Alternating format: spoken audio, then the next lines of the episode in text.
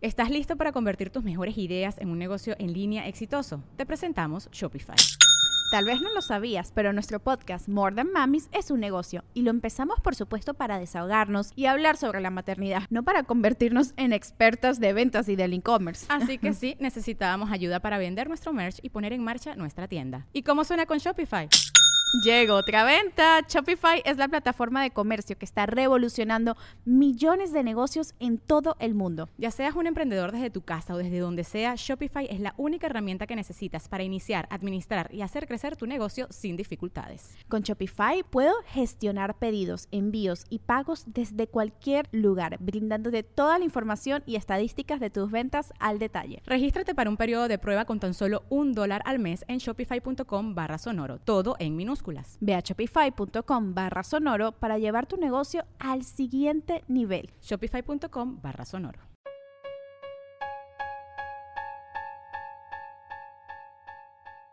El episodio de Leyendas Legendarias de esta semana es traído a ustedes por Arctic Fox. Si tienes cabello y te lo quieres pintar de un color de fantasía, así como amarillo, verde fosforescente. Todos los tonos de azul. Todos los tonos de azul. muchos colores. Toda la rueda de colores de Photoshop. Arctic Fox es el tinte, es 100% vegano, es semipermanente. Eh, y recuerden, si tienen alguna pregunta, pueden hacérsela en sus redes, pero también sacan preguntas que valgan la cosa, preguntas que no, que, no te haya podido contestar Google. Amazon no es una tienda física, por ejemplo. Por ejemplo, no, pregunten dónde queda Amazon. No vayan al, Instagram de, de Arctic Fox a preguntarles, oiga, ¿dónde queda Amazon? No, no, no más porque se, está, se, va, se ríen de esas preguntas. ¿Quién no se reiría de dónde está Amazon? Si, oiga, ¿le puedo pintar el cabello a mi recién nacido? Ese tipo de preguntas, pues, quédenselas ustedes, hagan las preguntas hagan preguntas como, ¿me puedo pintar los pelos públicos con eso? Esa es buena pregunta. Oye, sí, es buena pregunta. no tengo la respuesta. ni yo. Pero recuerden, sigan Arctic Fox en sus redes sociales como Arctic-Fox-México en Instagram y Arctic Fox México en Facebook. Y pues a los que se ganaron un tinte ayer, felicidades. Oh, yes. Mil, mil, mil felicidades. Gracias por apoyarnos a nosotros y a nuestros patrocinadores, específicamente ahorita a Arctic Fox. Porque pues, gracias a ellos pasan todas estas cosas bonitas y gracias a ellos tienen ahora tintes nuevos y pregunten antes de tratar de pintarse sus pelos públicos. Por favor, pregunten y pregunten antes de pintar los pelos públicos de alguien más. Exactamente. Así para que, para que las cortinas le vayan al tapete, como dicen. Ok, eh, ¿qué otra cosa tenemos que decir? A la gente que nos apoya en Patreon, muchas gracias. Si nos quieren apoyar en Patreon y quieren ver como más contenido, métanse a patreon.com diagonal leyendas podcast. Se pone bien padre, ¿eh? hay, preguntas y respuestas y muchos regalitos y cosas y más, más sexy, más, más íntimo. Y aparte también estén pendientes porque estamos a punto ya de anunciar las fechas de la primera parte de la gira. Digo primera parte por si hay segunda y si no hay segunda, pues se quedó nomás en. No, si no, te pueden demandar porque dijiste primera parte y fue la primera parte. puede, ser la, puede ser la primera de una nada más. Exacto. Pero estén pendientes por las redes porque vamos a anunciar la gira. Ya viene así, ya de que ya. Ya, así es de ya. Este espero no andar afónico para esas fechas. espero, eh, pero eh, esperamos todos. Creo que literalmente es lo único que tiene que no fallar. Voy a dejar de dormir sin playera frente al ventilador directo. O sea, te pueden caer las piernas y los testículos, no hay problema mientras puedas hablar. Pero si me caen los testículos, voy a hablar así como Rolly Meneses y me va a estar raro. No importa, puedes hablar y puedes comunicarle a la gente. y recuerden también, este, este sí se anunció el 30 de octubre. Vamos a estar allá en cerca de la Ciudad de México, en Naucalpan, Estado de México, en el Bros de la Hora Feliz.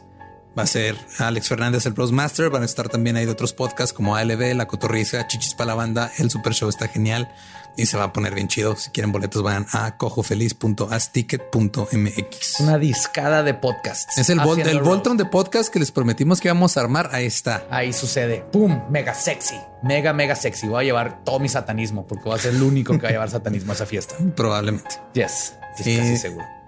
Y antes de empezar con el episodio, Ahora me toca ir a mí. Eduardo, voy al del río. ¿Qué te traigo?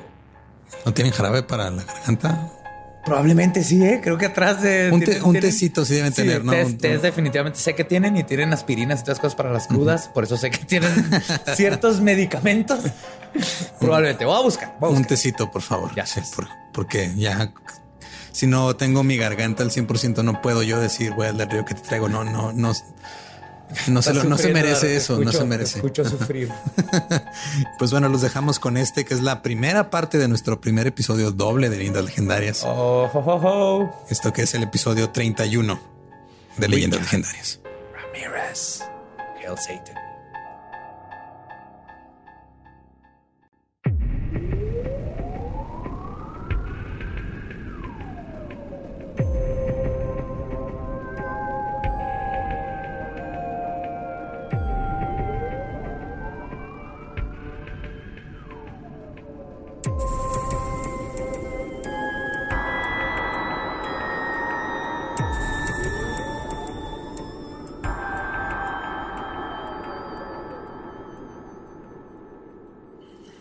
Bienvenidos a Leyendas Legendarias, el podcast en donde cada semana yo, José Antonio Badía, le contaré a Eduardo Espinosa y a un invitado especial casos de crimen real, fenómenos paranormales o eventos históricos tan peculiares, notorios y fantásticos que se ganaron el título de Leyendas Legendarias. Estamos en otro episodio, un episodio muy especial por dos razones, pero antes de cualquier cosa, como siempre está aquí conmigo Eduardo Espinosa. ¿Cómo estás, Lolo?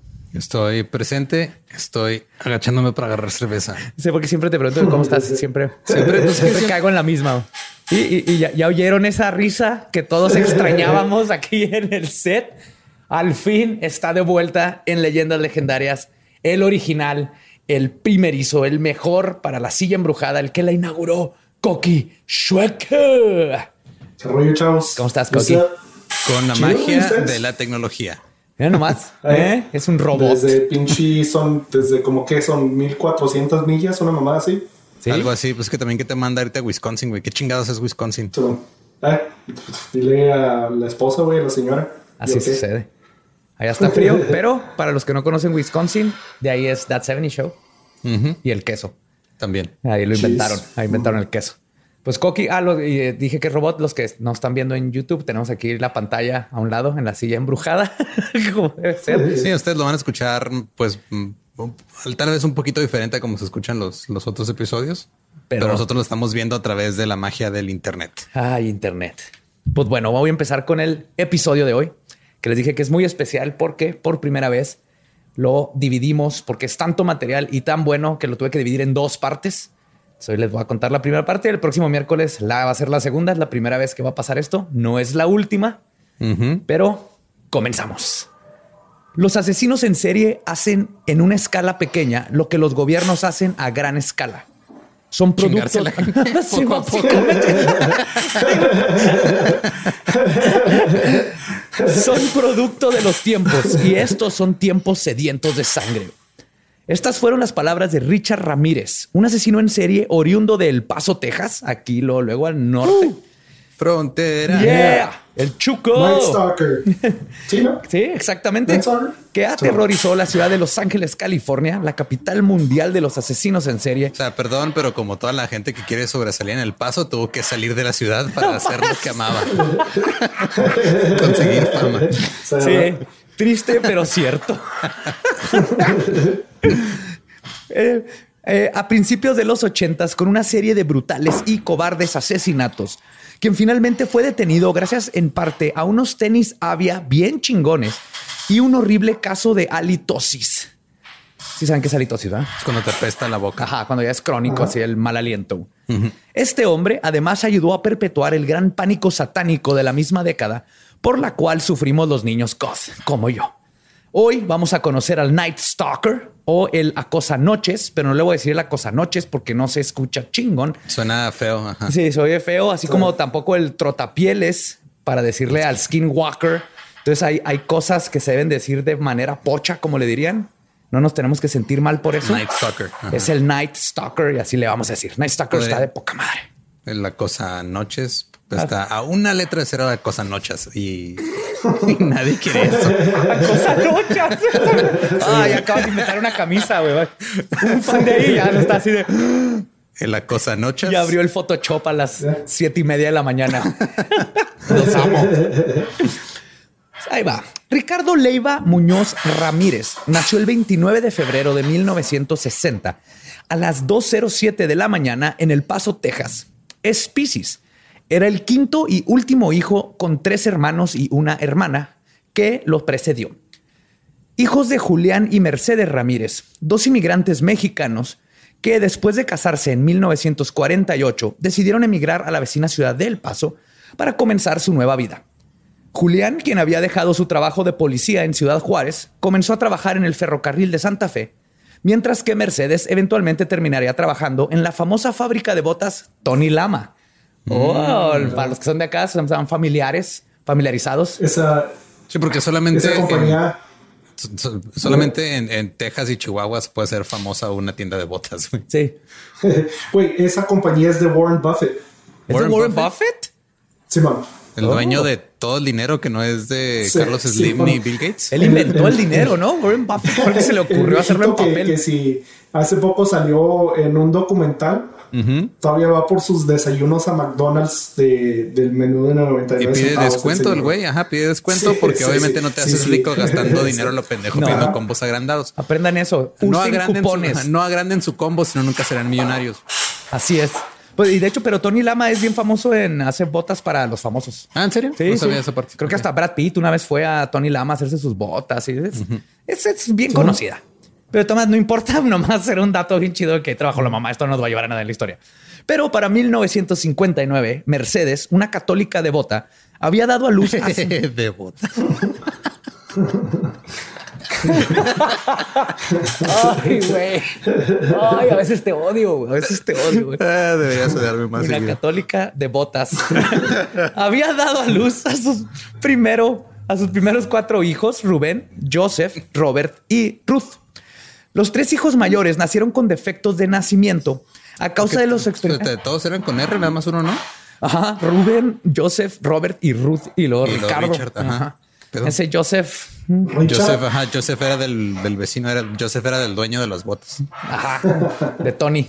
Sí, dijo, mira, a este cuero le saco otras botas y salió Y Joseph. ahí. sale Joseph.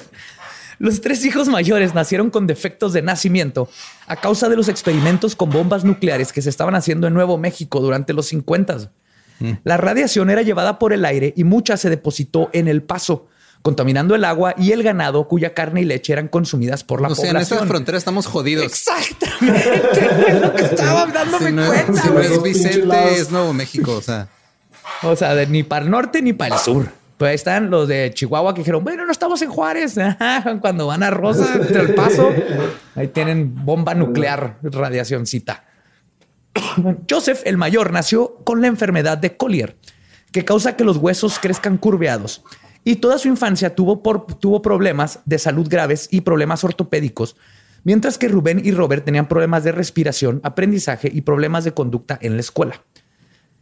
Pero aún con todo esto y con todos sus recursos limitados, pagaron 15 operaciones para ayudar a José o Joseph y tratar de llevar una vida normal. Y para 1959, ya embarazada con Richard, Mercedes seguía trabajando en las botas Tony Lama, donde su trabajo era mezclar los pigmentos y químicos que se utilizaban para pintar y curar la piel. Manejaba químicos como benceno, sileno y tolueno. Y, porque eran otros tiempos, no se hacían cosas como tener buena ventilación o mascarillas cuando se trabajaba. E incluso saber que estos químicos con- son muy peligrosos. Y para cuando Mercedes tenía ya cinco meses de embarazo, esta falta de ventilación en la botería le empezó a causar debilidad, mareos y náuseas. ok. Entonces eran tiempos donde, hey, Y, y aún así siguen pensando que era por los defectos de nacimiento, por, Por la. por, New- White, por White Sands y no por tanto. No, tanta los hermanos, los estaba- hermanos fue la radiación. Richardcito Yes, sí fue ok. por la. Que se la pasaba Sí, bien la- rolado. la- Bien, sí, roladota, esa es la palabra con sus químicos. Pero las botas estaban bien machinzotas. Sí, es que esos, con esas botas. Pero es que tal, tal vez la diferencia es de que si, si es contaminación radioactiva, nada más sales deforme, pero por hacer botas terminas matando gente a lo pendejo. Entonces, ese es el defecto. Tratar piel fue el problema.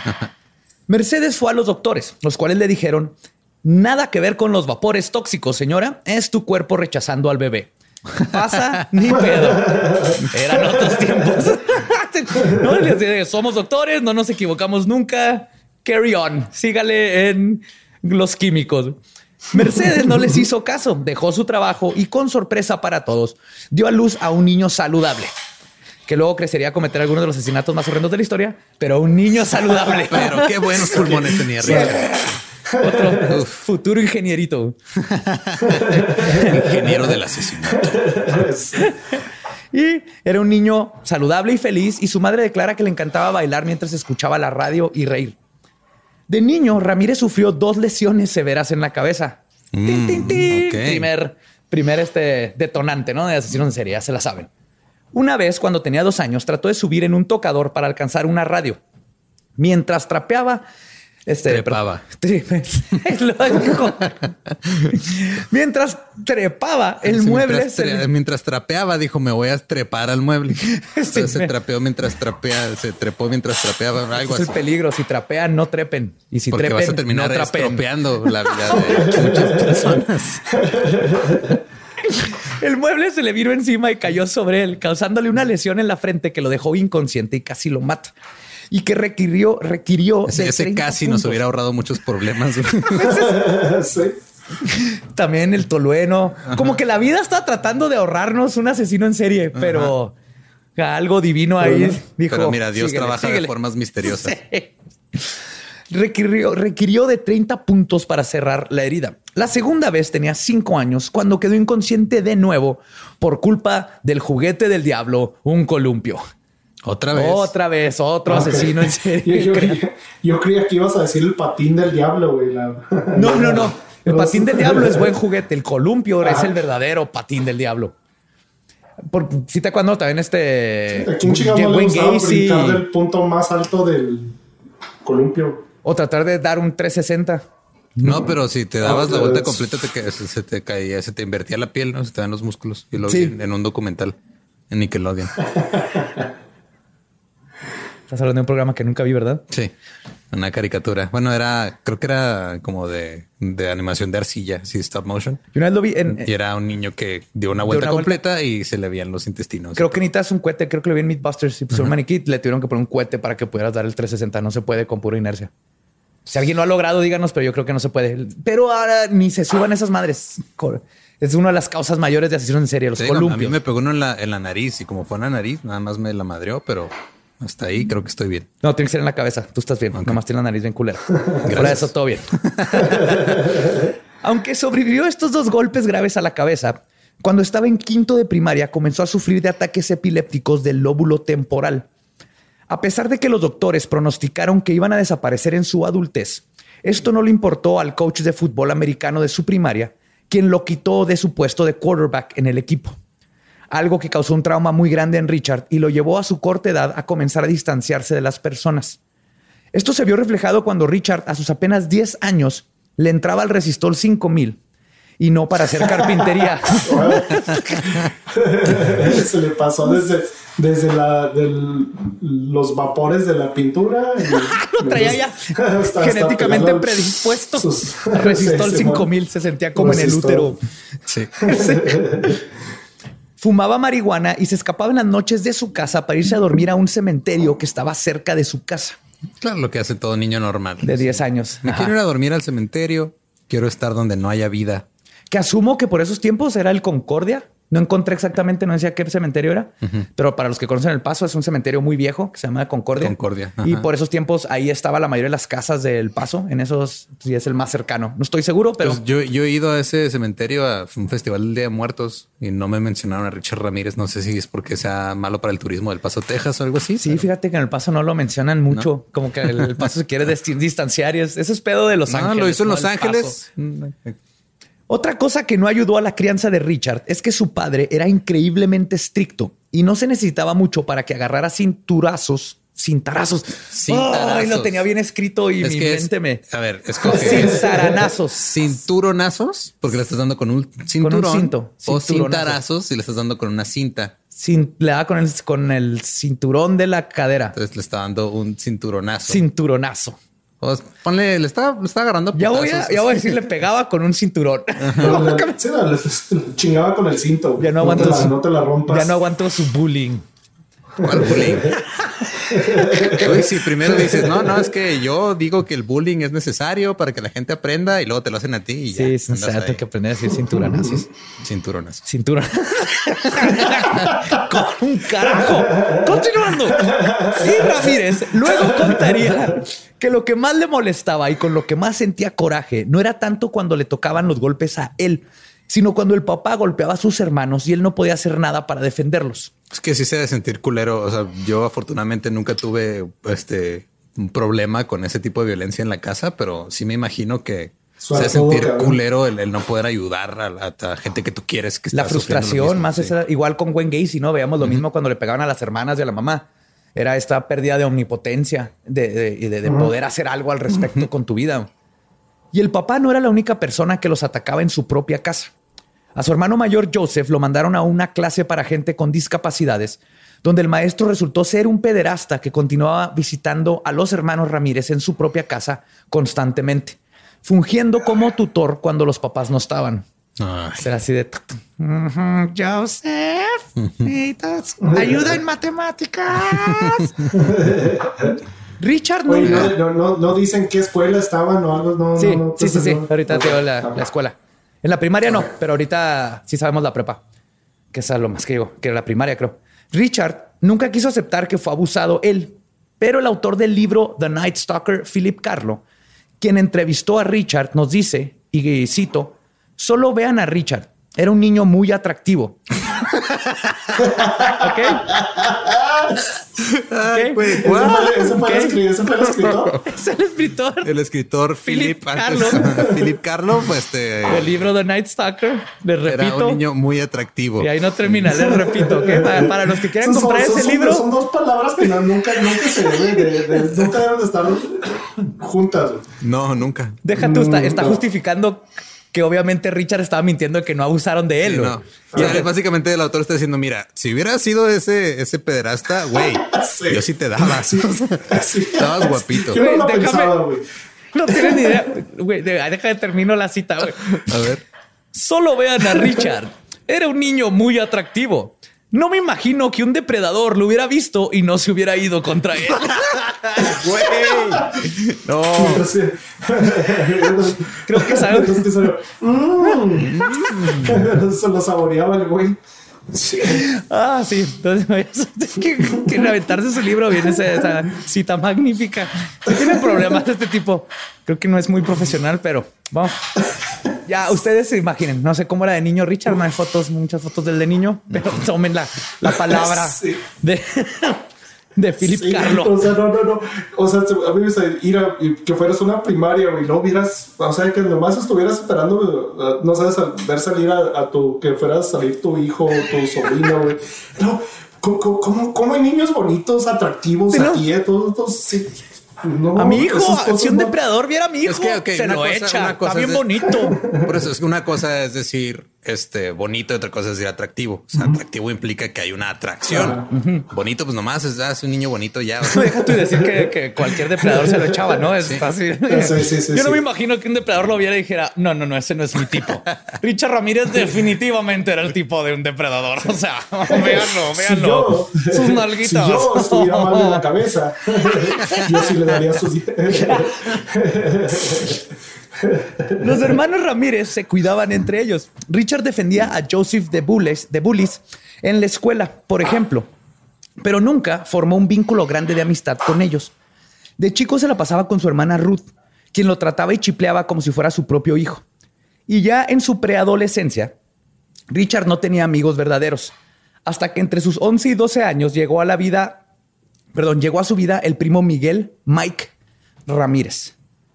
Mike acaba de regresar de la guerra de Vietnam. Formó parte de las boinas negras, negras, verdes, las Green Beret. los Green Berets. Totalmente. Fue altamente condecorado y sobresalió en la guerra porque era un sociópata. Sí, es que sobresalió en la guerra esa. Mataste un chingo de güeyes y tú no te moriste. Felicidades. Felicidades. Toma tu medalla. No, y luego y descuentos. O sea, un, un, Green Beret es que, que lo hacía muy bien. Y eso se dedica. El Green Beret es como más sí, especializado sí, sí, en matar, básicamente. Ajá. O sea, en el ejército tú te especializas en matar cuando eres de los que andan ahí disparando. ¿no? El Mike se acogió a Ricky como si fuera su ver, hermanito menor. ¿Lo acogió o, Se- lo acogió o se lo cogió? No. Me quedó la. Mike acogió a Ricky como si No, fuera su sí- me quedó la duda ahí real. No, no, no. E inmediatamente comenzaron a pasar horas fumando mota y mientras el Mike le contaba sus historias de horror sobre la guerra, se la pasaban este, tirando barra, ¿no? Todo el día, historias de la guerra, Vietnam, algo que como que está mucho que le cuentes a un adolescente, pero se pone más vergas. Nada más que para Mike no eran historias de horror, eran historias de gloria. El tío traía una caja de zapatos llena de fotos Polaroid, que aquí quiero hacer un paréntesis. En esos tiempos, cuando alguien tenía fotos Polaroid, era muy probable que estuviera haciendo cosas malas. No sé si se acuerdan, pero Sí, en porque tiempos la, la cámara Polaroid revelaba la foto ahí mismo y no tenías que llevarla con una tercera persona a que viera a que le tomaste fotos. Por eso las, las Polaroid eran muy populares en criminales y todo el tipo de gente que quería documentar cosas ilegales. Entonces algo para la gente que no estaba familiarizada con ese pe- pequeño aspecto de las Polaroid. Sí, y ahora, Sí, es para, ahora son para hipsters. Ahora es de hipster, Una, exactamente. sí, una- el Instagram era una cajita de zapatos llena de, de- de De, fotos. de- de cosas asquerosas. Ajá. Lo que traía eran fotos de sus trofeos personales que documentaban sus atrocidades en la guerra. Richard pasaba horas viendo las Polaroid mientras que Mike le contaba sobre sus víctimas que violó y asesinó.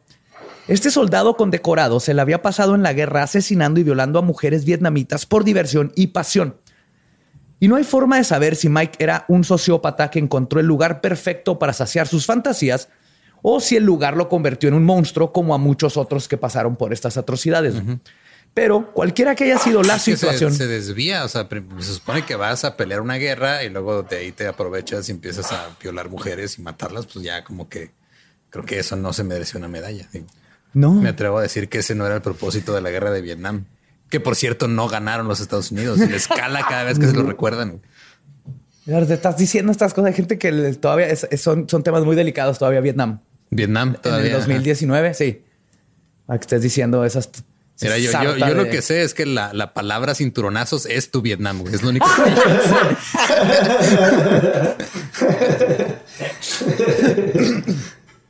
Mike le mostraba los cuerpos de las mujeres aterrorizadas amarradas en árboles mientras las violaba y luego decapitaba sus cuerpos. Pinche vato. O sea, ¿por qué le están haciendo eso a su sobrino, güey? What the fuck? Acá tú que lo hizo a su sobrino de adolescente, o sea, ¿Era su- sobrino o su primo? Su primo. Su primo. De todos modos, güey, ¿qué, qué pedo? Creo que eso no le enseñas a nadie. Ajá, Ese es el eso tipo es de cosas que nomás una persona sabe de ellas, pero nomás sabe de que, güey, si me muero, Eduardo, quema esa caja de zapatos que está abajo de mi cama. No la abras. La Quémala. quemas nada más. Ajá. Esa es la única persona que debe saber que hay algo ahí. Esto no lo compartes, pero él se lo compartía como si nada. Y obviamente todo esto venía inyectado con mucha sexualidad. Según Ricky, así lo voy a decir a veces, me gusta decirle con cariño, Ricky. Su primo Mike le mostró fotografías de él mismo violando a una mujer vietnamita. Las fotos mostraban a su primo torturando y abusa- abusando sexualmente de ella. Pero la depravedad de Mike no se detenía ahí. Una de las fotos que Richard vio apenas teniendo 11 años era de su primo sosteniendo la cabeza desmembrada de su víctima mientras tenía sexo oral con ella. Oh, what the fuck. Sí. Vietnam Wow. estuvo de la todas de la verga, pero Vietnam Sí. creo que llegó a un punto No mames, güey. que por eso digo que no sé si ya estaba loco. Creo que para llegar a ese grado, pero hubo mucha gente que no estaba tan mal, pero Vietnam los descagó mentalmente, porque Vietnam estuvo feo para todos. Sexo oral con una cabeza. Creo que ya llegamos a un, a un, a un- a un nivel aquí que no esperaba, pero Y, y- y Richard tenía 11 años cuando vio esto. Sí. cabe- cabezazos. Ok. Y obviamente estas imágenes que nadie debe ver, mucho menos un niño. Pero van a estar en los show notes. No se crean. no se crean. No se suben. No los deberá de ver mucho menos un niño. Pero aparte de todo, se lo estaba narrando como si hubiera sido lo mejor del mundo. Además, Michael le enseñó a Ricky cómo sostener y disparar un arma, así como manobrear un cuchillo y usarlo para matar silenciosamente. para un preadolescente. ¿Qué pedo? Sí, con sí, este sí. cabrón? Este, este es uno de los. O sea, yo cuando veo a mis sobrinos lo así o a mis primos menores que yo si mucho los llevo al cine, güey, no, o sea, no, Mira, no yo tengo la que- no tengo la paciencia para enseñar a un niño de 11 años cómo abrocharse, no sé, los zapatos, menos lo a enseñar a usar un arma para matar silenciosamente. Yo creo que aquí cualquier persona que sea tío, si su hermana o alguien se la rega de que, oye, ¿por qué le enseñaste? Dile, mira, por lo menos no estoy enseñando fotos de yo en Vietnam violando cada este, ca- cabezas cercenadas. Deja tú, o sea, na- nadie le decía nada, o sea, Se iba a casa del tío y ahí primo. estaban, Ajá. del primo, perdón, y ahí estaban este, en privado y nadie lo pelaba. Y también, pues la familia como que no, no cuidaba mucho de Richard. Eran otros tiempos. Los niños andaban más sueltos.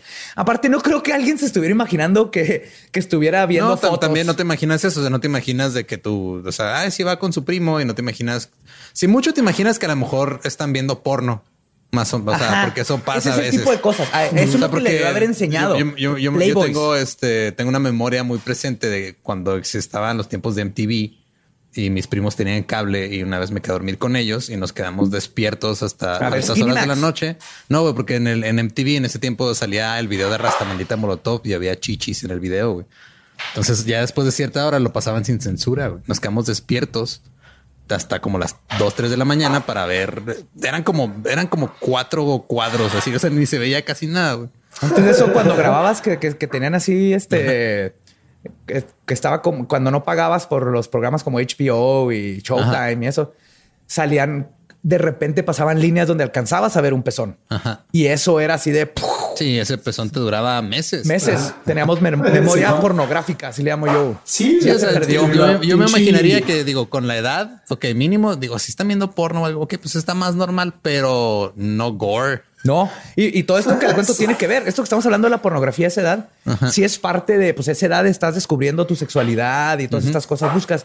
Entonces, li- literalmente, esto, este fue su Playboy. Ujú. O sea, Richard, ahorita voy a hablar más de eso, pero Ajá. Richard, sus primeros contactos con la sexualidad es violación mujer y mujer decapitada y un primo diciéndole que está bien, vergas ese pedo. Obviamente eso te va a hacer mal. Te va a hacer mucho mal. Pues para un preadolescente, que es cuando los expertos nos dicen que se imprimen los gustos y deseos sexuales, ver la tortura y el asesinato junto con el aspecto sexual de la violación y el placer que le contaba a su tío, creó en Richard, aunado a todas las demás traumas, una visión torcida del sexo y las mujeres, lo que les estaba contando. ¿Tú crees? Y el caso de ¿Sí ha Richard... eso?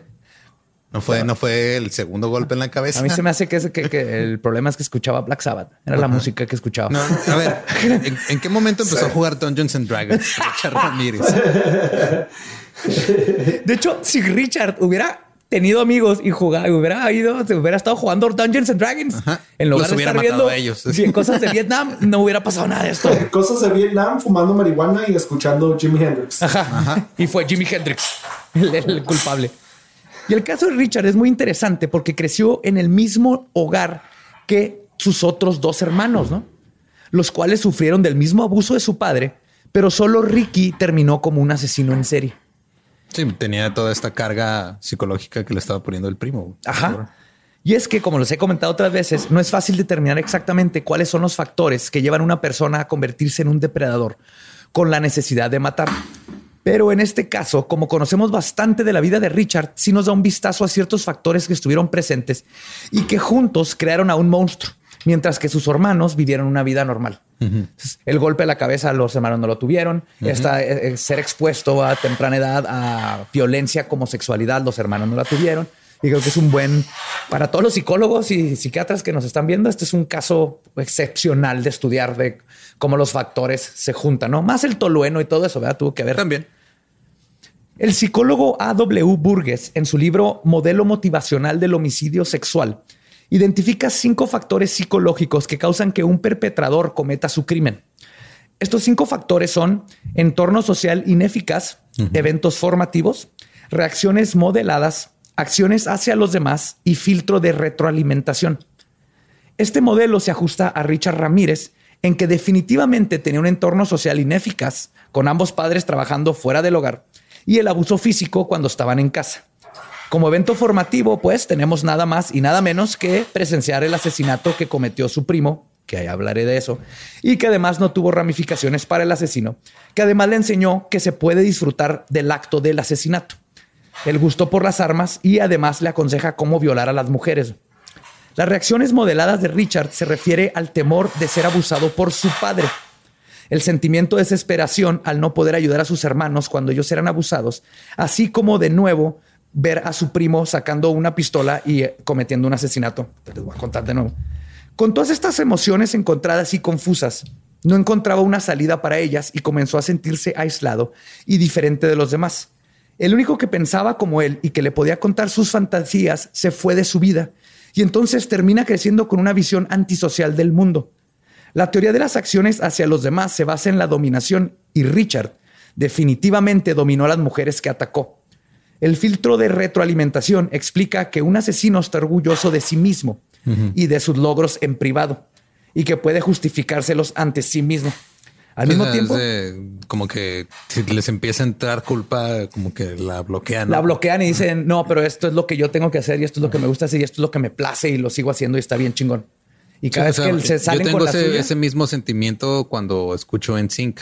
Me empieza a entrar la culpa y digo, no, estoy bien, está bien vergas. No me importa. En mi en privado estoy orgulloso de ello, pero en público a veces batallo. Estoy de acuerdo que compares el asesinato serial con, con ser fan de NSYNC. No, no en el sentido de lastimar a los demás, pero en el sentido de cómo te hace ver como persona.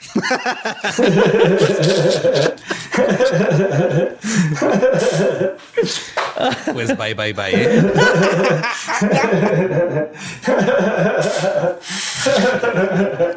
Pues, pero al mismo tiempo, con cada asesinato, un asesino puede aprender de sus errores y corregirlos, sintiendo con cada nuevo asesinato una especie de orgullo enfermo a su trabajo, cada vez que se vuelve mejor a lo que hace. Entonces, les digo, Richard tiene todos estos factores que lo hacen un asesino perfecto, comprendemos de dónde viene, cada cosita que lo hizo hacer todo lo que hizo, que ya llegaremos a esos detalles, porque apenas estamos empezando con la crianza del pequeño Richie. Ay, güey.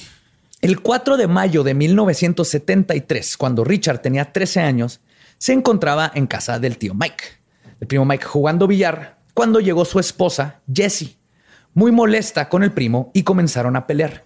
Mike caminó tranquilamente a su refrigerador, de donde sacó su revólver 38. Para mantenerla, para mantenerla fresca. Exacto, güey. Sí. Le, le contó a Richard que la guardaba en el refri porque le gustaba que sus pistolas estuvieran frescas. güey. Es todo. Eso sí es algo chingón. Es algo que has de aprender en Vietnam porque ya no hace, está bien culero en la humedad. Es que, es que Pero- tu pistola está fresca, no, güey, no sé, pero Me pasas un yogurt, está ahí atrás de la 9 milímetros. Esa es la Magnum, idiota. La, la nueva es la de al lado. Ahí está. Sí, ahí están. Ahí atrás de los frijoles.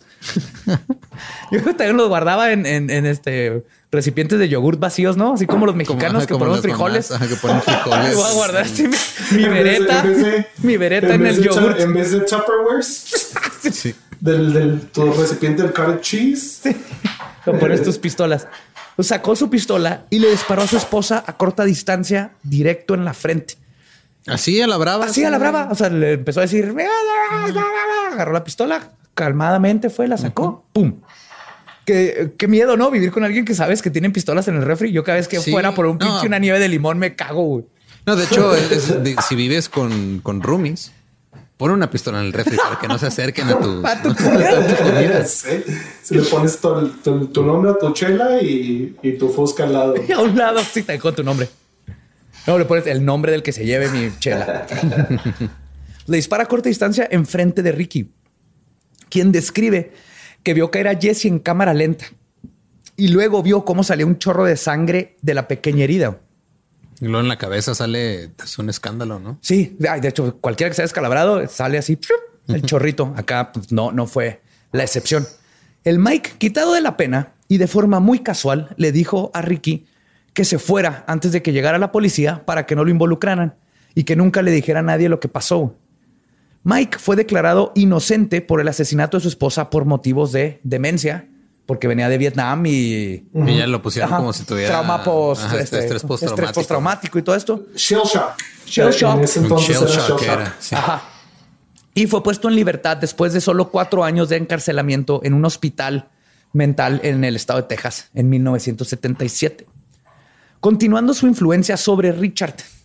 Pero durante esos cuatro años que no estuvo presente, ese tuvo un evento traumático que estuvo, perdón, que estuvo encerrado en la mente de Richard durante un tiempo extremadamente largo. O sea, quise decir es que durante estos cuatro años Richard estuvo mal.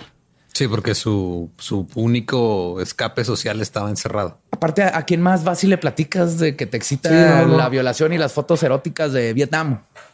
No estaba su, su, su role estoy seguro que su, confidente. Estoy seguro que en estas épocas debe haber una app para eso, pero en los 70 no sé. No había. pues Richard admite que se sintió especialmente excitado sexualmente por las fotografías de la víctima de violación.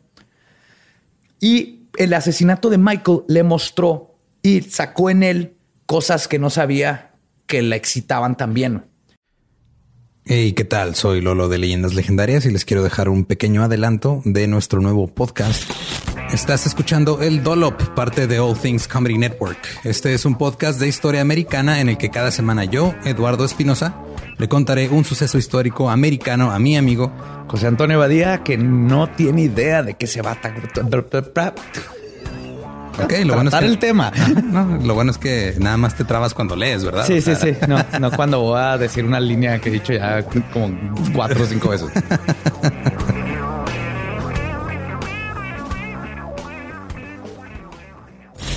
De joven comenzó a trabajar en barcos y en 1816 fue capturado por el pirata Jean Lafitte en la costa sur de Texas. Güey, ese será mi sueño. Ok, top uno, que me secuestren este, extraterrestres. Número dos, tiene que ser que me secuestren piratas. Estén pendientes y suscríbanse a El Dolop. Sabía que estaba mal sentirse así y no podía hablar con nadie sobre esto excepto con Mike. Así que Mike siguió siendo su confidente y maestro especial hasta que eventualmente se suicidó. Oh. Entonces siguieron platicando, no, no especifican qué más estuvieron ahí hablando escondidas, pero se suicidó. Y aún así, ya sin su tutor, Ricky continuó con las enseñanzas de su primo, practicando disparar el arma y, por supuesto, creciendo sus retorcidas fantasías de sexo y violencia. Entonces se es trauma tras trauma con este vato. En la prepa, Ricky tenía solo tres pasiones en la vida: la marihuana, las artes marciales y violaciones. No, y la música de Black Sabbath y Judas Priest, güey. Oh, shit. Era un niño cool en prepa, güey. Mota, karate y Judas Priest. Come ya que tú no eras así de cool. Tú no eras así de cool. Yo no era así de cool. Aparte de tirar patadas usando pantalones de cuero como Judas Priest está bien cabrón. Eso es lo que lo hace especial. Muy chingón. Y diferente. y durante esta época es cuando comenzó su gusto por el satanismo, la magia negra, los demonios y los dragones. Mm. Su madre, siendo la devota fanática cristiana que era, lo mandaba a clases de catecismo, con la esperanza de que se convirtiera en un buen católico. Richard iba a las clases, pero luego saliendo se iba a la biblioteca a investigar todo lo contrario de lo que le habían enseñado. Buscaba sobre los demonios, los ángeles caídos. En pocas palabras, iba a aprender más. Sí, iba a aprender yo. tengo que admitir que totalmente era yo en prepa. Iba a aprender más de los personajes que sus maestros de la Biblia le decían que no eran buenos y nomás los mencionaban de pasada, ¿no? Sí, igual. Y entonces Jesús, no, no, no, no, puedes decir un poquito más de Lucifer, por favor, ¿qué? ¿Cómo estuvo ese pedo? ¿Se puede hacer víbora? ¿Él era la víbora o la víbora era otro? Hábleme de la víbora. Es la parte más, más interesante, la verdad. Y en la prepa, no, fue en la prepa cuando tuvo su primera incursión en la violencia, mientras trabajaba en un Holiday Inn local. Aprovechaba su trabajo para espiar a las mujeres que se hospedaban en el hotel. Se escondía en la oscuridad, sí. Se escondía en la oscuridad y observaba cómo se desvestían, algo que le ayudó a afinar su habilidad en el futuro, que fue lo que le eventualmente le ganaría su apodo. Aparte del voyeurismo, usaba su llave maestra para colarse en las habitaciones de los huéspedes y robarlos. Su empleo terminó cuando una noche Ramírez cruzó la línea de sus fantasías y se fue de ser un pervertido a casi un violador. Mientras espiaba a una huésped, Ricardo vio cómo iba a entrar a bañarse y aprovechó que su tarjeta abría todas las puertas y se introdujo en la habitación. La atacó en el baño, pero por suerte, mientras forcejeaban, el esposo, quien había salido por hielos nada más, logró detener el ataque y le puso una putiza que no se le iba a olvidar por mucho tiempo. Ricky fue arrestado. Sí, pe- súper La merecida. verdad. Y aquí pudo haber cambiado el futuro de Ramírez y de sus víctimas. El problema es que la pareja, que solo iba de pasada por el paso, prefirió olvidar lo sucedido y se regresaron a donde iban originalmente y nunca se presentaron a levantar cargos. Uh, Lo que hizo que Ricky saliera libre. Desde ahí, o sea, ese tipo de cositas se salva una y otra vez este cabrón. Una y otra vez. No, y eso, nomás, y eso nomás le da más confianza. Sí, que ahorita vamos a ver cómo luego eso se ata al satanismo, esta confianza. güey. Y este hecho fue el primero que crearía en él, que crearía en el asesino una serie en potencia, en, este, en una mentalidad mágica, lo que les decía. Se empezó a asociar su libertad no con la buena de este, suerte, sino con la devoción a Satanás y las artes oscuras. Y desde ese día en adelante viviría su vida y cometería sus crímenes con la mentalidad de que mientras adorara las fuerzas del mal, éstas lo cuidarían durante los brutales asesinatos que cometió. Y de cierta manera tiene razón. Porque hasta ahorita, como ven, ha tenido un chorro de suerte. Y eh, ya cuando lleguemos a los asesinatos, también mucho de lo que sucedió fue gracias a un putero de suerte que a veces hasta dices, "Hmm", como que alguien lo estaba cuidando. Sin su primo para guiarlo. Y me y- quito pendejo rezándole a su ángel de la guarda a los ocho años. sin su primo para guiarlo y con lo sucedido en el hotel, Ramírez decidió dejar la casa de su hermana Ruth y su esposo, al igual que sus estudios en la prepa Jefferson High. Eh, ¿La ubicas la Jefferson? Los chefs, Simón. Entonces no De terminó la ahí, se, de ahí creo que se graduó Eddie Guerrero también. Ah, también. Sí. Eddie Guerrero. El luchador, ¿verdad? Ajá, el luchador que, WWE. que se fue antes de tiempo. Sí, era muy bueno el Eddie. Sí. Y a los 22 años decidió irse a vivir a California. Y el lugar que sería su casa durante todo el periodo de sus asesinatos, básicamente, y que irónicamente está ubicado a un cuarto de milla de la estación de policía, sería el ahora notorio Hotel Cecil. Este hotel podría tener su propio episodio, pero en resumen, aquí, aparte de Richard Ramírez, estuvo el asesino en serie austriaco Jack Utenwerger, se hospedó Elizabeth Shore, mejor conocida como la Black Dahlia, y en el 2013 sucedió el famoso causa- caso de Elisa Lam, cuyo cuerpo fue encontrado en uno de los tanques de agua y su muerte, gracias al video que se filtró, sigue siendo uno de los misterios sin resolver más integrantes de ese hotel. ¿Sí ¿Se acuerdan? ¿Verdad que se le ven las manos bien raras sí, en el hotel? La de ¿Se filtró el video? ¿no? Ajá. O sea, el video se filtró. Sí. Como el agua se tuvo que filtrar después de que filtraron. También el agua tuvieron que filtrar. Luego hablaremos del LAM. Pues es que la gente se empezó a quejar porque el agua salía negra y resulta que porque ahí estaba un cadáver en los tambos de agua que estaba tomando la gente Sí, y puede- bañando. Eso puede contaminar tu agua muy feo. Eso. Muy, muy, muy feamente. Siempre revisen sus tuberías para, Los tanques de agua para ver si no hay cadáveres. para turistas que se, se perdieron y cayeron de ahí. Los Ángeles para Richard no fueron fácil. Rápidamente pasó de usar marihuana y LSD a cocaína, la cual era más cara y el vicio más duro. Y aparte eran los 70 mediados, ¿no? Ajá. Mediados finales. Sí, la era cuando la coca andaba Fum, madre. 70 empezó y los 80 fue el pináculo. Y era donde ¡guau! Pero eh, eh, empezó a escuchar Tesco o, o no, o no entra en tanto detalle. No, eso sí, lo respeto. Su- sus gustos musicales siempre estuvieron así intocables. Ahí sí no se la podemos regar. Sus gustos musicales es lo único que le respeto, yo creo, a Richard Ramírez. Porque tu cara, algo le puedo respetar a ese imbécil. No, no, trato sí, de o sea- verlo, de ver una parte buena en ese pendejo. No, está bien. Pues para poder saciar. es bueno tratar de encontrar el lado positivo a las cosas, pero hay cosas que no, güey. Para poder saciar su nueva adicción, lo forzaron a comenzar a robar casas y autos. Usó el último dinero, perdón, usó el último dinero que le quedaba y compró varios sets de llaves maestras para Honda y Toyota. Todas las noches se robaba un carro y manejaba por la ciudad buscando casas que robar. Un 10 de abril de 1984, mientras Ricky se estaba quedando en un hotel en el distrito de Tenderloin, en San Francisco, cometió su primer asesinato golpeó y violó a May Leung de solo nueve años en el sótano para después apuñalarla y dejarla colgada de un tubo.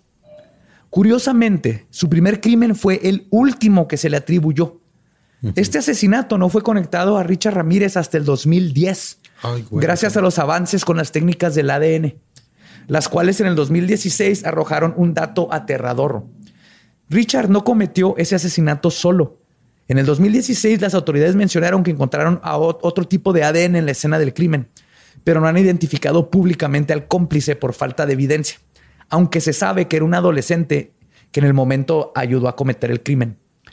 Entonces está bien, está bien gacho eso porque hay otro, Hay- hay alguien más. Hay un güey. ¿Y saben quién es? Nomás no han dicho el nombre porque si lo dicen se les puede pelar y todavía no tienen las pruebas para poderlo, para estar seguros de que en la corte se lo van a chingar. Aparte, no es como que tengan que, des- bueno, ok, si tú, si tú eres un güey que una vez este, asesinó, bueno, violó, asesinó a una niña de nueve años con otro güey y de repente en las noticias dicen, oye, ya sabemos que hay otro güey. Que no es como que no, no es como que haya muchas personas que han estado en esa situación sí, como para no darse cuenta que ah cabrón ya están a punto de atraparme y huir. o sea que digan o no es el nombre en público es irrelevante, güey. ¿Seré yo o habrá sido el, el Carlos que andaba con el Charlie y conmigo? Porque éramos tres, no dos. Sí, sí, buen punto. Pero sí, ya a lo mejor no hubieran dicho nada. la ley. Ajá. Pues ya sabemos que había otro. Sí, pero este crimen, de hecho, no viene en casi los crímenes de Richard porque es, es muy nuevo. El primer crimen que se le atribuyó mediáticamente a Richard y con el que comenzaría su reinado de terror, que duró dos años, donde violó y torturó a más de 25 personas y asesinó a más de una decena, y que se extendería desde California hasta San Francisco, sucedió en una cálida noche del 28 de junio de 1984, en el pequeño apartamento de Glesdale Park, en Janine Vinco, donde Janine Vinco, de 79 años, perdería la vida. Era un verdadero, era un verano particularmente caluroso y húmedo. Y Jenny dejó la ventana abierta para invitar la poca brisa que podía haber en su departamento que entrara. La aterradora figura de un hombre alto, delgado y vestido completamente de negro quitó el mosquitero de la ventana y obtuvo acceso al departamento. Llegó hasta el cuarto de Jenny y sin darle la oportunidad de que se despertara, la apuñaló salvajemente. Le cortó la garganta tan profundamente que casi la decapita y abusó de ella sexualmente. En ese orden. Fuck. Sí. Ricky, ¿Y de era de cu- cuánto tenía? ¿70 y qué años? 79. 79 años. 79 años. No solo es, es necrofilia, Había, vivido. es guilfilia, Gerontofilia, ¿no? Se llama. gerontofilio. Pues si el gerontólogo es el que los trata, el gerontofilia es el que se los coge, ¿no? El geronto, supongo.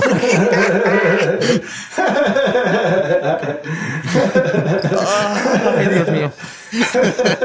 es gerontonecrofilia. Está muy lógico, güey.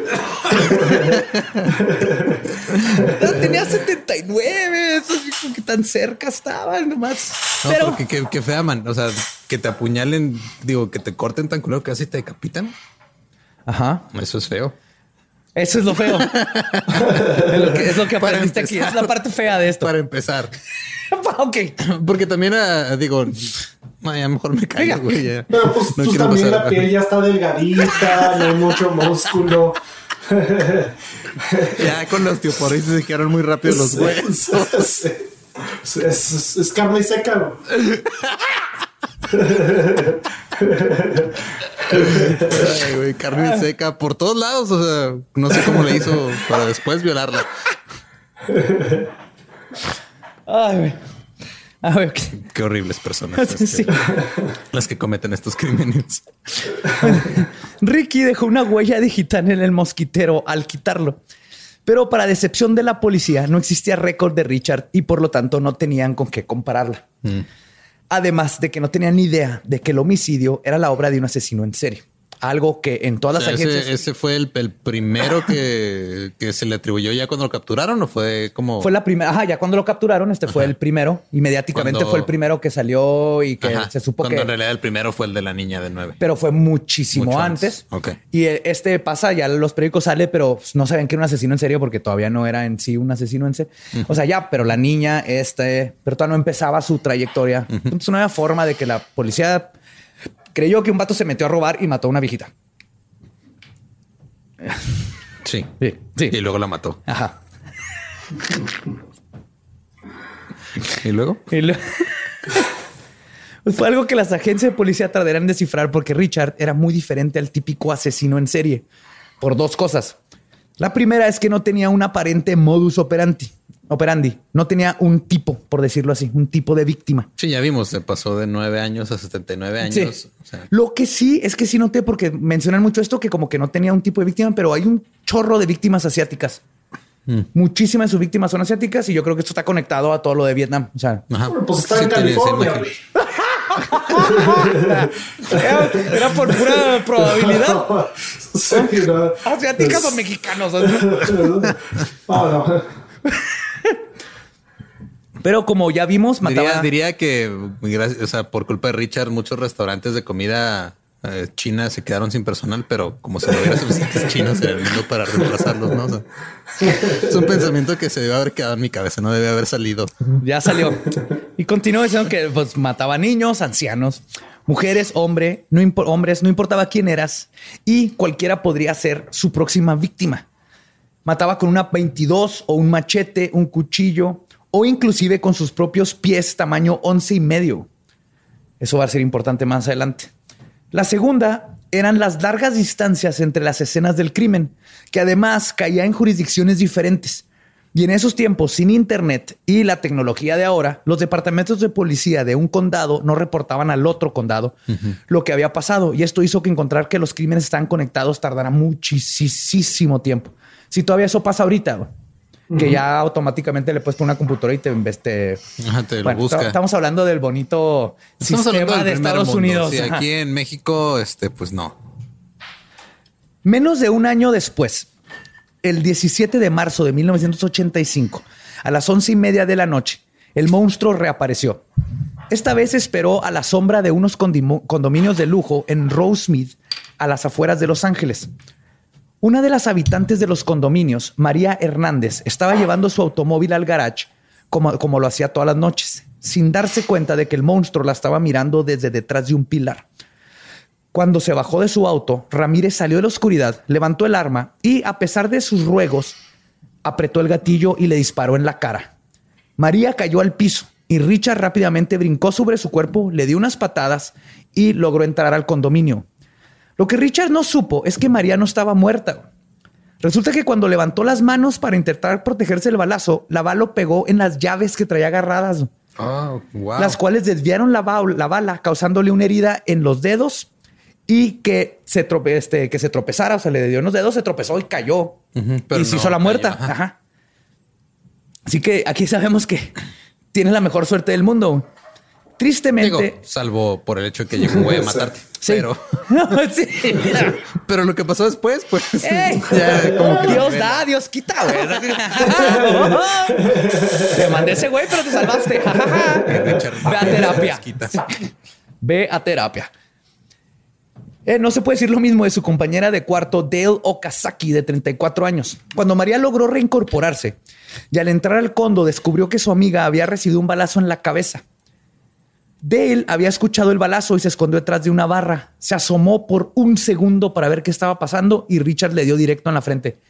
Tenía, pues, sí, estuvo entrenando. Sí, disparaba bien, cabrón.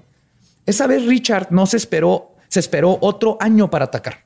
Se esperó, perdón, esta, O sea, la- espérame, la que se murió, o sea, la- al final se murieron las dos. No, Nada más nomás una? la roomie cuando entró a la Cuando casa, estaba muerto. Sí, Ajá. es que entendí que le había entrado la que se había caído. no, María se levantó ya cuando yo que se había pasado Ah, el ok, ruido, ajá, entró Pero el otro fue de que se Pum. asomó y le dio y le dio en la cabeza. Y esta vez Richard no se esperó otro año para atacar, se esperó una hora. Su próxima víctima fue una mujer de Taiwán llamada Tsai Lian Yu. Tuvo la mala suerte de toparse con Ramírez en la avenida de North Alhambra, cerca del Parque Monterrey. Mientras ella estaba en un alto en su Chevy amarillo, Richie puso su carro en park, se bajó de su automóvil, abrió la puerta del Chevy, sacó a Xian Lian y la aventó al pavimento, le dijo perra y le disparó dos veces y murió llegando al hospital. Así nomás. Nomás porque sí. Nomás porque sí, porque la vio en, el, en la carretera. güey. Es el tipo de, de, de pinche Richard Ramírez, por eso está tan cabrón. En el sentido de atraparlo, porque como te podías decir de que me volteó a ver feo, era porque necesitaba robar. Yo sé, no había como un patrón así identificable. Definido fuera, fuera de como que a veces sí escogía a gente asiática. O no sé si es lo que dice Coquín a Los Ángeles, pero estadística. pero hay mucha gente asiática. A lo mejor estaba esperando que trajeran algo de takeout para, Sí. para atacar. Pues era este, la buena suerte de María no solo le salvó la vida, sino que le permitió ser la primera persona que pudo dar una descripción del asesino. Y cito, era un hombre alto, delgado, demacrado, tal vez hispano, con pelo largo y chino. Traía una cachucha de ACDC y tenía dientes asquerosos y podridos. Este último dato de los dientes va a resultar una de las cosas más importantes que ayudarían a atrapar y encontrar al culpable. Resulta, mal aliento. Sí. Resulta y resalta que desde niño tenía una higiene dental no existente. Sus amigos y familia lo describen como un niño que se levanta a desayunar coca y cereales azucarados y que nunca se lavaba los dientes. Desde niño desayunaba azucaritas y Coca-Cola. Era su ten. Un amigo de la prepa cuenta cómo le decía que o se lavara los dientes o cerrara la boca. De grande, su gusto por el azúcar, más su adicción a la cocaína y sus efectos en el cuerpo, Entonces cambió la Coca-Cola por cocaína y dejó las azucaritas. Sí, pero comía muchos dulces. Le encantaban los dulces. Terminaron por destruir sus piezas dentales, además de que los dientes que aún tenía estaban llenos de caries. La policía ya estaba asumiendo que tenían un problema muy grande en sus manos, pero fuera del primer bosquejo hablado del criminal, no tenían idea de qué hacer ni cómo encontrarlo. Mientras tanto, la prensa local acuñaron los no tan imaginativos motes de The Valley Intruder y The Walk-In Killer. The Walking Killer, o sea, como el Walking Closet. O sea, Como el Walking Closet, ¿verdad? el Walking Killer es llegas y pues es un güey que, que entra caminando y te mata. Ajá, que está así medio. Pues, ¿cómo mató? Pues entró a la casa. mm, el asesino que no toca. Como que no le echaron ganas, ¿no? A los No, motes. ajá, sí. Estaban más chidos antes los, los reporteros. El matón que mata. Días, días después, el intruso del valle, cuya descripción era la misma que la de miles de hombres que vivían en Los Ángeles, atacó de nuevo. El 27 de marzo de 1985, más o menos a las 2 de la mañana, Ramírez entró a una casa a la que había entrado a robar un año antes en Whittier. Conociendo la casa bien, se movió sigilosamente por ella. Encontró a Vincent Sazara, de 64 años, durmiendo en el sillón de la sala. Le disparó en la cabeza con una pistola calibre 22. El disparo despertó a la esposa, Maxine Sazara, de 44 años. Pero antes de que pudiera salir de la cama, Ramírez ya estaba en la recámara. La golpeó antes de que ella pudiera reaccionar y le ató las manos para después abusar sexualmente de ella. Luego la golpeó más mientras exigía saber dónde estaban sus objetos de valor. Maxine le dijo y Richard comenzó a buscar. Mientras sacaba la habitación, Maxine logró escapar de sus ataduras, se tiró a un lado de la cama y sacó la escopeta que su esposo mantenía ahí abajo de la cama. Apuntó a corta distancia y jaló el gatillo. Se escuchó un clic. Y ambos se dieron cuenta en ese momento que Vincent era un hombre responsable con sus armas y no las tenía cargadas. Sí, Haber sido los dos casa cara de Richard y esta señora de oh shit. Este momento causó dos cosas muy intensas en Ramírez. La primera es que de nuevo reforzó su idea de que las fuerzas oscuras lo estaban cuidando y que mientras siguiera haciendo lo que hacía en nombre de ellas y Satanás seguiría protegido. Y aquí quiero aclarar algo. Richard adoraba a Satanás y él creía que matar personas y causar estragos en la comunidad en general era una manera de asegurar ganarse los favores de Satanás.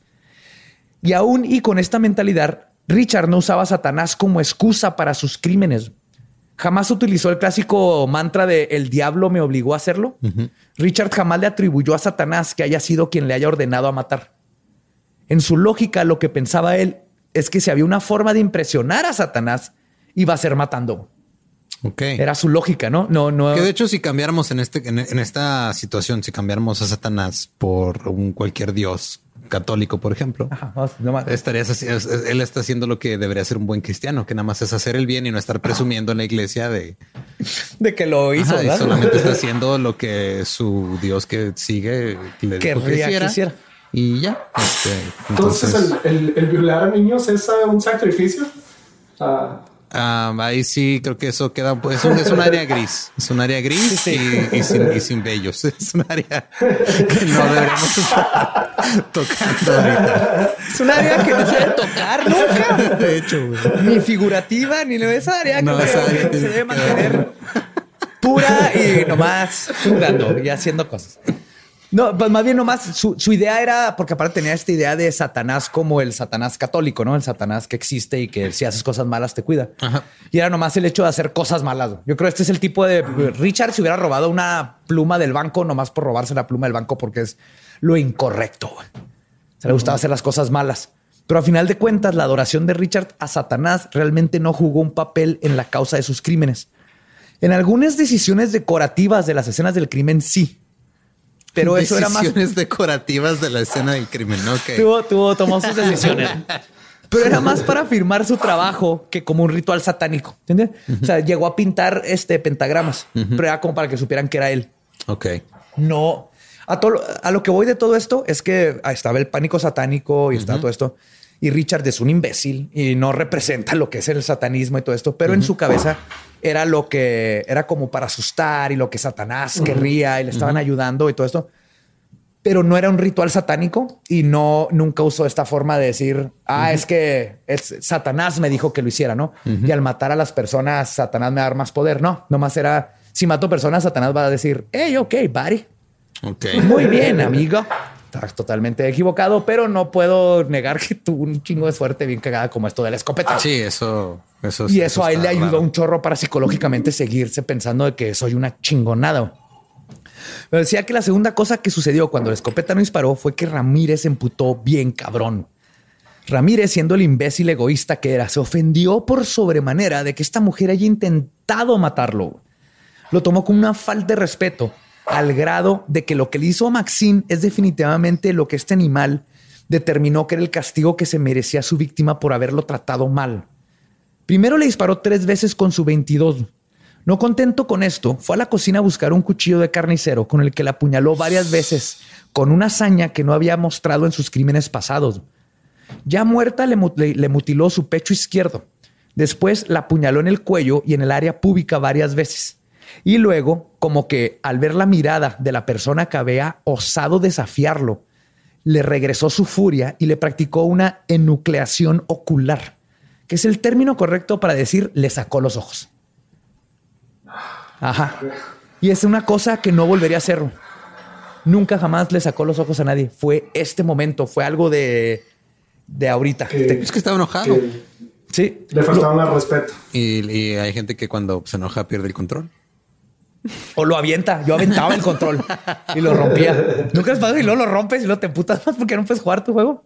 Pero hay gente que pierde el control y hay gente que lo avienta. No, el control. Muchos controles de PlayStation. ¿Verdad? No, yo siempre me, me aguantaba, no, no, los aventaba. Lo que es, o sea, cuando los llegaba a aventar, los aventaba contra el sillón porque sabía que no se iba a pasar nada. Yo aprendí ya más grande, ya cuando yo tuve que comprar mis controles. Ah. No, era así de ¡Ah! les gritaba y los ponía lentamente en el sillón. En el sillón también. Pues sí, o sea, uno a veces se enoja y le saca los ojos a la persona que acaba de matar. Y le apuñalas el pubis. Ajá, le apuñalas el pubis. Pues, y luego pones los ojos en una caja de joyería. Pues, como, como, es que como yo no soy asesino en serie, no, sé cómo tratar de congeniar con estas ideas que tenía.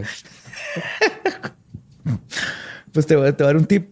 Puedes, puedes poner los ojos en una caja de joyería, porque es lo que hizo Richard. What the fuck? Yes.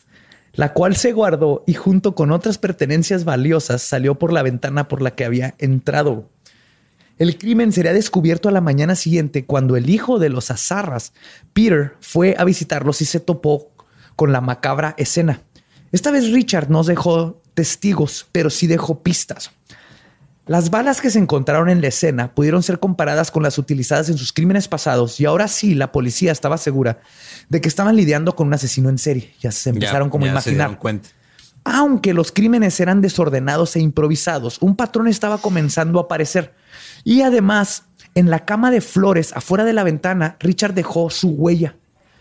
Una de tenis Avia Aerobic talla once y medio. Esos tenis no eran comunes. De hecho, en todos Los Ángeles solo se habían vendido seis pares. Y de esos seis pares, solo uno en once y medio. Con todo esto, la policía hizo un perfil de búsqueda un hombre hispano de aproximadamente seis pies de alto, con tenis de once y medio, avia aerobics, que están bien vergas, güey. Los busqué y no mames, están bien vergas. Mira, el, resto del pueblo está en desacuerdo. Mira, ok. O sea, lo compraron seis personas. Sí. Solamente seis personas. Y uno era un asesino en serie, y uno era un asesino en serie, güey. Fuck. O sea, compartes cinco personas con mal gusto y uno con malos hábitos.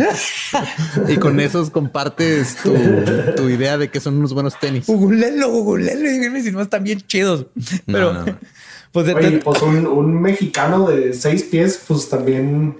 Mexicano de que seis pies es como uno, un 80, ¿no? Más o menos de, de estatura. seis pies, no más, Seis Por ¿no? tres. Sí, son como 30 centímetros Uno ochenta y aproximadamente. algo, Uno-. Como un och- entre un 80 y un 85 más o menos de, de estatura. Era, estaba medio pálido el güey, ¿no? Porque- Súper pálido. Tenía una, eso sí, tenía una quijada y unos pómulos de Hollywood. Eso sí. Sí. Véanlo y neta. ¿sabes Mientras, no, era el, no sonriera, no, todo estaba bien. Era el Ezra Miller mexicano. Violador, pero quítenlo lo violador. Pero él era un Ezra Miller, así tenía la cara así súper finita, así afilada. Ah, tenía como, Ezra Miller y ajá, como nativo americano. Ajá. Sí.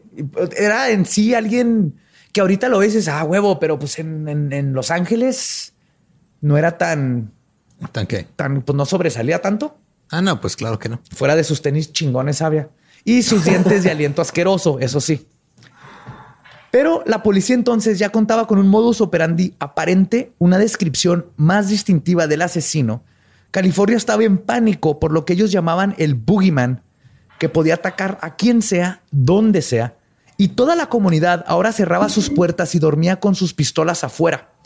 Pero la ola de asesinatos apenas estaba comenzando y la gente no podía ni imaginar que estos crímenes que estaban viviendo se verían deslucidos a comparación de lo que Richie tenía planeado para el futuro. Y en cuestión de meses, un solo hombre cambiaría la ciudad de Los Ángeles en la literal ciudad del demonio. Pero eso lo veremos en el próximo episodio de Leyendas Legendarias, Richard Ramírez, parte 2, donde les voy a contar el resto de sus crímenes y su eventual captura, gracias en gran parte a sus tenis chingonzotes y sus dientes culerísimos.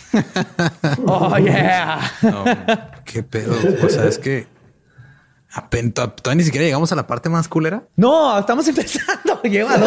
Ah, acaba de existir Richard Ramírez, el asesino en serio. Ok, no, pues este nos escuchamos la próxima semana. Nos- Entonces, para la segunda parte, este nos pueden seguir en Leyendas Podcast en todas las redes sociales. Eh, me pueden seguir como ningún Eduardo Yo soy el Va Diablo. y Coqui, Coqui Sweat. Coqui Suec y este Es un pedo, pero búsquenlo. Ahí está. Ahí está. C O C O K I espacio S Z E W C. Sí, súbele pausa ahí. Oye, me tomó como tres meses aprendérmelo, pero ya me lo aprendí. Yo tengo un serio problema con deletrear tu nombre. O sea, mi, mi cerebro no puede con tu, con tu apellido. igual yo, güey. Es que he visto, pero, o sea, es que he visto, por ejemplo, me acuerdo había un güey, este, un, es el portero de la Roma, creo, este Wojciech Chesney, algo así. Ajá. O sea, su, su apellido tiene siete letras y nada más una es una vocal, güey. Eso es impronunciable. S Z Z E Z N Y y Sí, es. Chesney, se pronuncia Chesney. ¿Por qué no me- Entonces, bueno, Trek no es tan tan raro, pero sueco No, y, es Trek. ¿eh? y luego estaba la- el quarterback de los Packers, que era Brett Favre, pero se escribía Favre. Fabre, ajá. Fabre. O la salsa inglesa, que es, se escribe Worcester. Worcester, ajá. Pero es, es Worcestershire. Worcester. Worcester. Worcester. Worcester. Worcester. Y todo eso y, y más en el próximo episodio de Richard Ramírez. Regresamos con más salsa inglesa, violaciones vietnamitas, dientes culerísimos y tenis chingoncísimos. Nos escuchamos el próximo miércoles. Nuestro podcast ha terminado. Pueden irse a pistear. Esta fue Palabra de Belzebub. Los amamos. Píquenle a todo de subscribe y eso. Y nos escuchamos el próximo miércoles. Salud. Cheers. Ténganse curiosos y embrujados. Wojojojo. Y ese fue Richard Ramírez, parte 1. Está padre porque a huevo van a tener que ver la parte 2 si quieren saber qué pasó con sus dientes y sus pinches tenis chingoncísimos. Están chingoncísimos. No empieces, Espinosa. Están chingoncísimos esos tenis. Si me dan la edición especial Richard Ramírez, yo los compro por los tenis, no por Richard. Están muy chingones. Pero ahora vamos a donde nosotros decimos cuánto los amamos a ustedes, mandándoles saludos, que es lo mínimo que podemos hacer por todo su apoyo y por escucharnos. Por, por cada 10 saludos que mando, me mandan otros 43 solicitudes de saludos. O sea, me piden 43. Solicitudes de saludos por cada 10 saludos que mando. Sí, sí, no acaba. No sé por qué escogí ese número en Yo específico. tampoco, ese fue pero- mi, ese creí que ibas a algo que no, no era un chiste en el que me quería meter. No, no es un chiste, no. O sea, es en serio, me, me faltan 43 solicitudes de saludos que cumplir esta semana. Ah, Digo, digo que maldita. empieces con los tres ahí para irle bajando esos 43. Ir aclarando. Ok, para Claudia Tostado y su novio Fernando. Para Edgar Matamoros o Matamos, dice Edgar Matamos aquí en la lista que me dieron. eh, Y su novia Sofía Chiriguchi, que cumplió años el 29 de septiembre. Para Ani-Ron 29. Para César Martínez, Houdini 298, Miguel Millán, Francisco Valenzuela, Ilse Chan y Jona-Jared 96. Todos ellos con cumpleaños que ya pasaron o van a pasar pronto. Y un saludo también para toda la gente de la- el grupo de fans legendarios de Puebla, que acaban de ser un grupo aparte en Facebook, me acaban de, de unir a él. Oh, nice, yo quiero entrar.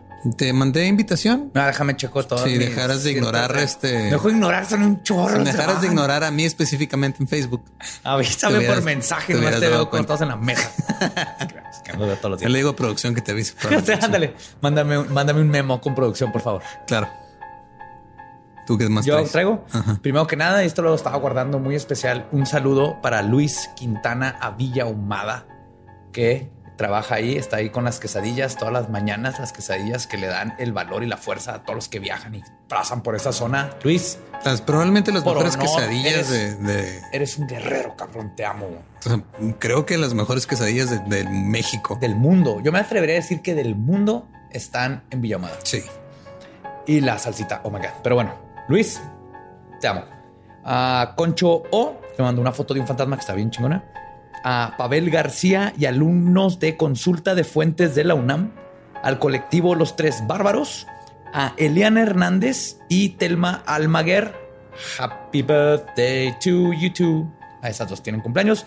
Al Otaku Club Misterioso al doctor Diego Miguel, a Yami Basteños, Fernanda Ortega para. Ah, qué feo escribo. Francia. Ah, hasta Francia. Yes. A René Matthews y Viri, Elmer Grande, Carlos Auditore de ¿qué? Florencia. ¿El merqué? Elmer Grande. Y cuando lo escribí, se me hace que me están albureando, pero no estoy seguro. Pero es que ese nombre de Elmer siempre, Ajá. siempre tienes que tener cuidado cuando lo dices. Sí. Pero ya lo dije, Elmer Grande, si es un tipo de albur, yo siempre caigo. A Carlos Siempre Audi- caes en el grande.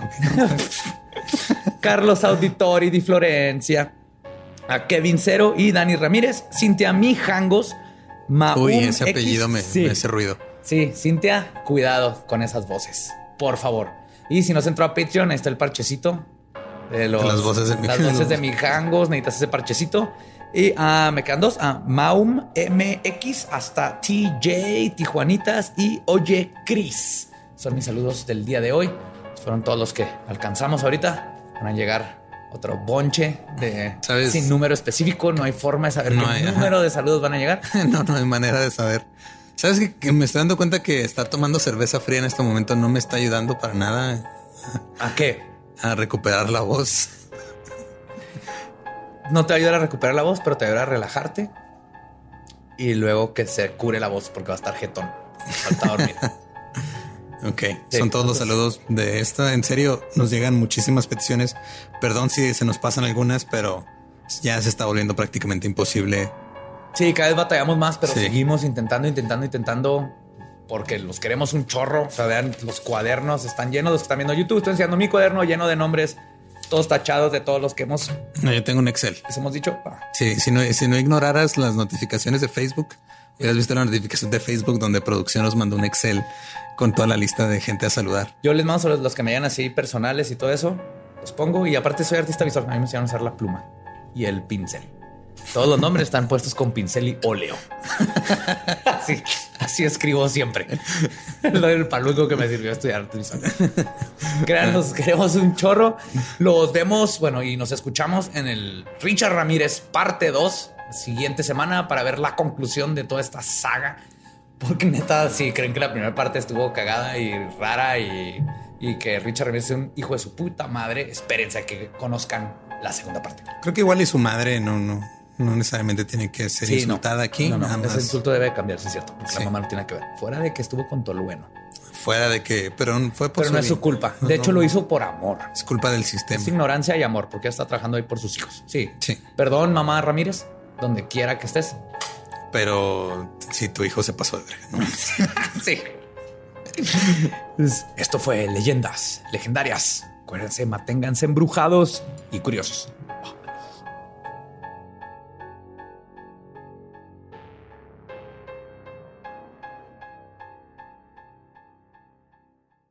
¿Estás listo para convertir tus mejores ideas en un negocio en línea exitoso? Te presentamos Shopify.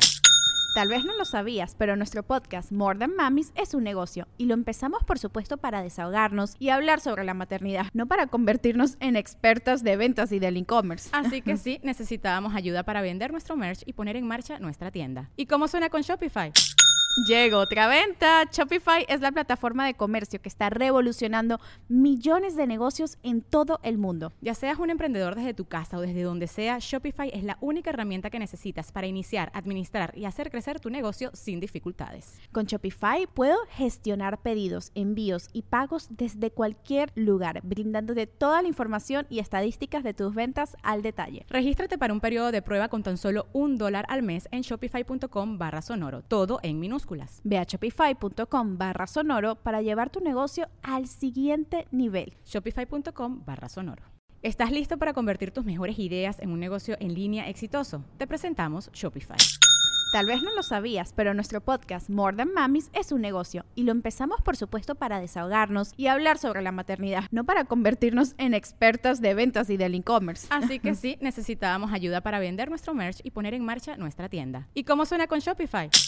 Llegó otra venta. Shopify es la plataforma de comercio que está revolucionando millones de negocios en todo el mundo. Ya seas un emprendedor desde tu casa o desde donde sea, Shopify es la única herramienta que necesitas para iniciar, administrar y hacer crecer tu negocio sin dificultades. Con Shopify puedo gestionar pedidos, envíos y pagos desde cualquier lugar, brindándote toda la información y estadísticas de tus ventas al detalle. Regístrate para un periodo de prueba con tan solo un dólar al mes en shopify.com barra sonoro, todo en minúsculas. Ve a shopify.com barra sonoro para llevar tu negocio al siguiente nivel. Shopify.com barra sonoro. Judy was boring. Hello. Then Judy discovered ChumbaCasino.com. It's my little escape. Now Judy's the life of the party. Oh, baby, Mama's bringing home the bacon. Whoa, take it easy, Judy. The Chumba life is for everybody. So go to ChumbaCasino.com and play over 100 casino style games. Join today and play for free for your chance to redeem some serious prizes. ChumbaCasino.com. No purchase necessary. Void where prohibited by law. 18 plus terms and conditions apply. See website for details.